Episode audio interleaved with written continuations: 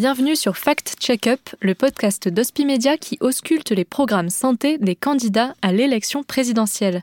Dans cet épisode, les mesures phares d'Anne Hidalgo, du Parti socialiste, passent scanner. Dans son programme, elle aborde le sujet de la fin de vie. Jean-Luc Mélenchon veut inscrire le droit à mourir dans la dignité dans la Constitution. Nicolas Dupont-Aignan préconise de développer le sang palliatif. De son côté, Anne Hidalgo développe une approche globale autour d'une nouvelle loi.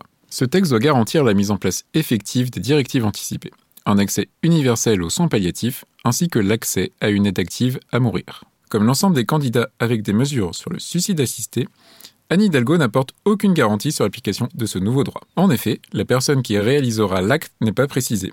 S'il s'agit de médecins, cette mesure suscitera de véritables tensions éthiques pour ces professionnels. La loi pourrait être votée, mais finalement difficilement appliquée dans les services ou au domicile des patients concernés. Toute proportion gardée, nous pouvons prendre l'exemple de l'interruption volontaire de grossesse. Permis depuis 1974, son accès demeure fragile, notamment dans les déserts médicaux. Sur ce sujet du manque de médecins dans les territoires, que propose la candidate socialiste? Face à ses concurrents, Anne Hidalgo se démarque avec la proposition d'une année de professionnalisation en lieu et place d'une quatrième année d'internat pour les étudiants.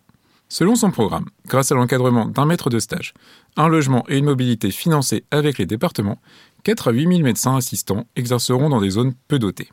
Une mesure qui a l'avantage d'offrir une solution rapide, sans attendre la formation complète de nouveaux étudiants. Elle nécessite quand même de convaincre au moins la moitié des 9000 internes actuellement concernés pour fonctionner. Anne Hidalgo assure en effet que ces médecins assistants seront sur le terrain dès le deuxième semestre 2022. Un délai un peu court pour trouver suffisamment d'encadrants, définir les statuts, calculer les rémunérations, faire évoluer les maquettes de formation, etc. Sans oublier que le coût de cette mesure et les modalités de financement restent inconnus pour l'État comme pour les collectivités. Un chantier immense difficile à tenir dans un délai aussi court. Anne Hidalgo ambitionne également de former 15 000 nouveaux médecins par an, soit presque le double d'actuellement, et 1250 sages-femmes. Pour les sages-femmes, cela représente une hausse d'environ 25% de leur désormais révolu numerus clausus. Sans compter le coût supplémentaire qui devra être financé pour les centres de formation, cette mesure nécessite plus de lieux de stage. Dans son rapport de 2021 sur les sages-femmes, l'inspection générale des affaires sociales souligne les difficultés nombreuses qui limitent les capacités de formation.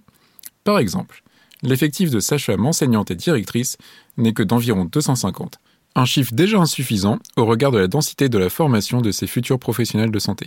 Et pour le grand âge, les engagements sont-ils chiffrés? Pas du tout. Anne Hidalgo promet un plan de formation et de recrutement pour les métiers de l'autonomie autour d'un triptyque professionnalisation, valorisation salariale, reconnaissance. Mais aucune précision sur le contenu et les chiffres de ce plan ni même le démarrage et l'échéance de cette réforme. Une ambition un peu floue. Pour financer le secteur de la santé, la candidate socialiste entend sonner le glas de l'objectif national de dépenses d'assurance maladie, le fameux ONDAM. Que préconise-t-elle pour gérer les dépenses? À la place, elle promeut des objectifs nationaux de santé publique, ONSP. Leur mise en œuvre promet un calendrier parlementaire très chargé. Ces objectifs seront débattus chaque année au premier semestre. Ensuite, au second semestre, ce sera le retour du marathon des lois de financement de la sécurité sociale, basé sur ces fameux ONSP. En revanche, aucune précision sur l'évolution du budget alloué à la santé chaque année.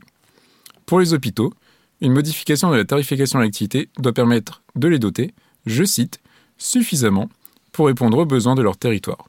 Des besoins locaux qui seront définis avec les élus et les usagers en amont de l'adoption des ONSP au Parlement, Bref, beaucoup plus de démocratie sanitaire, mais concrètement, aucune visibilité sur les budgets alloués. Anne Hidalgo présente-t-elle quand même un chiffrage global de son programme? Au total, la candidate socialiste table pour financer ce qu'elle appelle les nouvelles sécurités sociales sur 14 milliards d'euros de dépenses supplémentaires en s'appuyant sur la fiscalité plutôt que sur les cotisations. Un changement de paradigme, puisque les recettes fiscales ne représentent qu'une dizaine de pourcents du budget de la sécurité sociale. Merci Jérôme Robillard pour ce décryptage.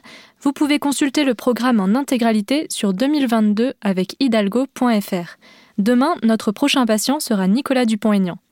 En attendant, vous pouvez écouter ou réécouter nos précédents examens sur hospimedia.fr ou sur votre plateforme d'écoute préférée. Fact Check Up, un podcast d'Hospimedia réalisé par Perrine Debacker, Géraldine Tribault et Jérôme Robillard. Au mixage et à la création sonore, Alexandre Debuchy.